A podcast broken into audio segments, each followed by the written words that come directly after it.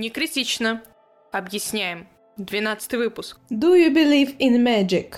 Карты Таро.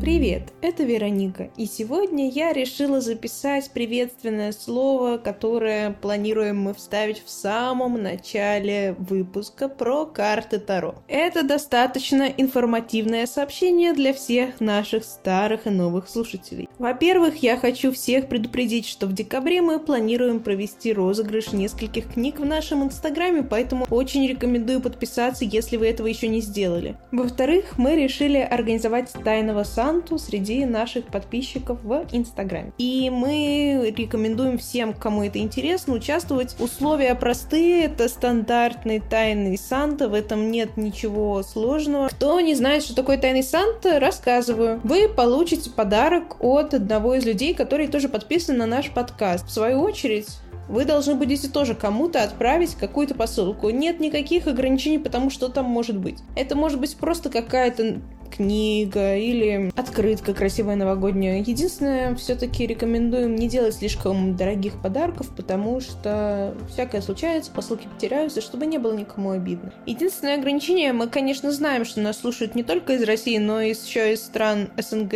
и Прибалтики, но мы, к сожалению, в текущих условиях просто не можем устроить тайного Санту по всему миру, и поэтому в тайном Санте могут участвовать только люди, проживающие на территории России. То есть, если вы хотите участвовать в Тайном Санте и вы проживаете на территории России, быстрее в наш Инстаграм, ссылка топлинк, как всегда, в описании к этому выпуску. Мы всех ждем до 10 чисел декабря, а потом перестаем принимать заявки на участие в Тайном Санте среди подписчиков. Ну и последняя новость состоит в том, что теперь помимо аккаунта на Patreon е, у нас еще есть аккаунт на Boosty, и мы с радостью ждем, что нас кто-нибудь наконец-таки начнет поддерживать, потому что все-таки очень затратное это занятие и по времени, и по деньгам записывать подкаст, особенно когда уже есть определенное количество выпусков, и ты несешь ответственность перед аудиторией. Мы предлагаем несколько уровней поддержки, и для некритичных патронов и VIP-патронов мы в том числе предлагаем доступ к закрытым историям в Инстаграме, где будет еще больше материала. На этом мое небольшое новостное сообщение заканчивается, и я вам желаю приятного прослушивания выпуска про Таро.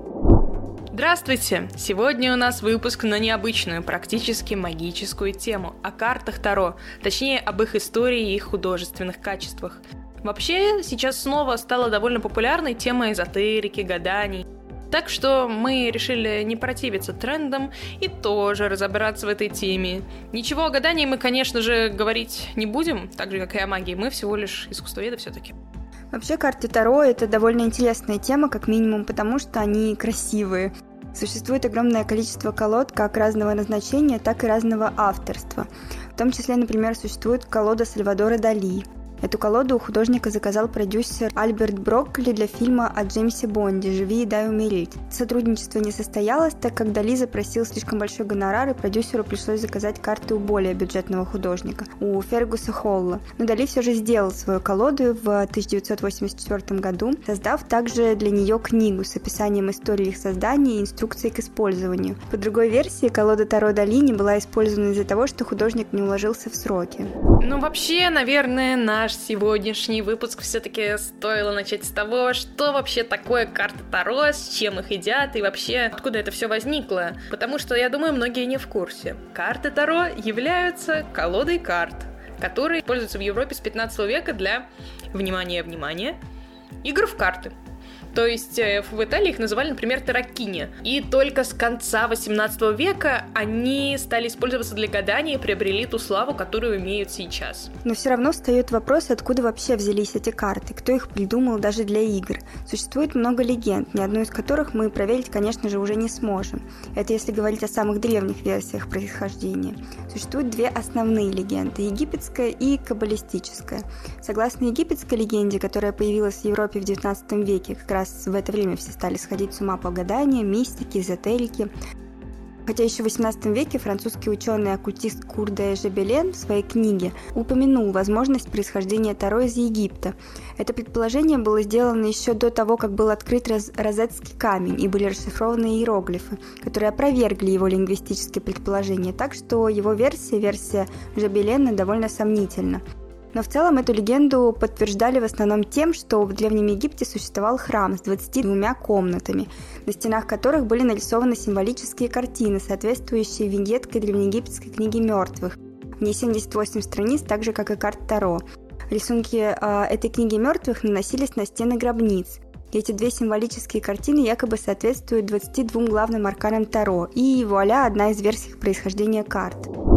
Кстати, именно Кур де Жебелен со своим другом-оккультистом Ханом Батистом Альетом решили, что карты Таро просто, ну, идеально подходят для того, чтобы гадать. Вторая версия происхождения, каббалистическая, основывается на том, что 22 буквы и 10 сферот в Кабале как раз являются основой системы Таро. Таким образом, создатели этой теории считают, что дата создания основного труда по Каббале является датой создания Таро. Это примерно 300 год нашей эры.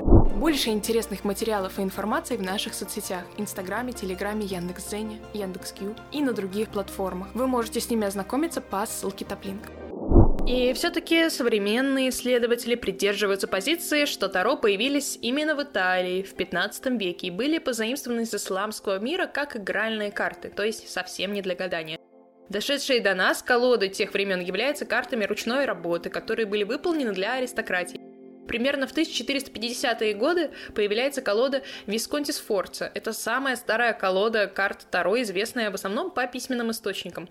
Она получила имена заказчиков – миланского герцога Филиппа Мария Висконти и его зятя Франциско Сфорца. Сейчас это название Таро Висконти Сфорца используется для именования старомиланских карт Тарокки, изготавливающихся вручную в честь знаменательных событий в жизни миланских правителей 15 века. Думаю, в Инстаграме мы выложим несколько примеров таких карт. Позже также появляется колода Тарокки Монтейни, которая была основана на каббалистическом восприятии Вселенной, и она состояла из 50 карт, в то время как Висконти Сфорца и вообще обычные колоды Таро состоят из 78 карт. Тем не менее, именно колода Монтейни была основой для художников второй половины 15 века. В конце 15 века была создана колода для Карла XVI Безумного. Это прекрасный образец итальянского ренессанса. Роскошная колода, нарисованная темперой и тушью с использованием позолоты. Сейчас она хранится в Национальной библиотеке Франции. Я думаю, что можно уже перескочить примерно в середину 18 века и поговорить о французском тарологе, оккультисте Жане Батисте Батисте Альетте, друге Кура де Жебелена, о котором мы уже немного поговорили.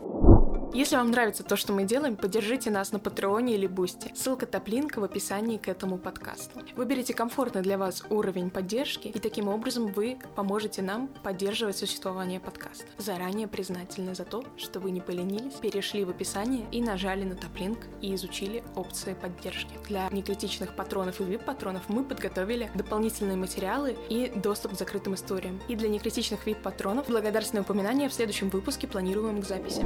Алье Дед был больше известен под своим псевдонимом Атейла. Он известен именно как первый таролог и популяризатор гаданий на картах Таро. Также примечательно, что он создал свою личную колоду Таро, основанную на египетских символах и марсельском Таро. Вернемся еще немножко в 15 век. Марсельское Таро является собирательным термином для названия распространенного дизайна карт, происходящего от коровьи Сконтис Форс. Они были созданы в Милане. А Этела был довольно интересным персонажем, о котором мало что известно но сам себя называл учителем алгебры. Другой, другой оккультист Элифас Леви назвал его старым парикмахером, который никогда не изучал ни французский язык, ни орфографию. Нам же он сейчас известен как оккультист и таролог, создавший одну из первых колод Таро именно для гадания. Ну и когда мы начинаем говорить слова оккультизм, мистика. Тут вообще люди есть какой-то вообще пласт э, понимания, у них сразу в голове всплывает, ага, 19 век, особенно его вторая половина, которую можно охарактеризовать всплеском интереса ко всему мистическому. В этот период действовал мистик и философ Альфонс Луи Констант, больше известный под псевдонимом Элифас Леви. В основе его учения лежала уже упоминаемая нами Каббала, а также идея пифагоризма и христианского мистицизма. Леви был одним из первых, кто смог вполне логично сопоставить карты Таро и каббалистическое древо жизни, хотя современные адепты считают его теорию притянутой за уши. Тем не менее, важно, что вместе с супругой Моной Мазерс Леви он создал собственную колоду карт Таро, где намешал все – и египетские, и еврейские, и греческие, и кельтские, и скандинавские символы, но популярности такой микс этой колоде особо не принес. Не будем особенно вдаваться в подробности, лишь еще раз напомним, что вторая половина 19 века, особенно рубеж 19 и 20 века, то есть период символизма в живописи, скульптуре, архитектуре, а в архитектуре не было э, символизма, были временем взрыва интереса к мистике, оккультизму, таро и вызовам духов. Еще один человек, которого стоит упомянуть, британский мистик Артур Эдвард Уэйт, ставший соавтором колоды Райдера Уэйта в 1910-е годы. Рисунки к этой колоде создала художница Памела Колман Смит. В целом можно сказать, что это одна из самых распространенных тогда и сейчас колод. В ней довольно много символов и отсылок, ее очень интересно рассматривать. Наверное, интерпретировать какие-то расклады тоже довольно, ну, наверное, легко и интересно. Но вернемся к Сальвадору Дали, который создал собственную колоду карт Таро. Дали был далек от всего магического и оккультного, но вот его супруга Галла Дали как раз наоборот, очень любила всевозможные спиритические сеансы, гадания и подобные развлечения, и даже все это практиковала. Как раз в свободной атмосфере 70-х годов царила атмосфера вседозволенности, и подобные развлечения Галлы были не запрещены. В связи с этим художник, возможно, даже заинтересованный Галой собственным сюрреалистическим мировоззрением, согласился создать карты для фильма о Джеймсе Бонде. Карты Дали были основаны на классических Таро с древними символами и также его собственными гравюрами. Кстати, в качестве короля Пентакли и императрицы он изобразил себя и Галу. Это же все-таки его собственная колода. Рекомендуем изучить все визуальные материалы к этому выпуску в нашем инстаграме, потому что такой выпуск слушать без основы, наверное, достаточно трудно. Здесь важно на все это дело смотреть, для того, чтобы история обрела краски и картинку. Мы с вами не прощаемся, оставайтесь в курсе наших новостей. Увидимся в следующую пятницу, или правильнее сказать, услышимся. Пока! thank you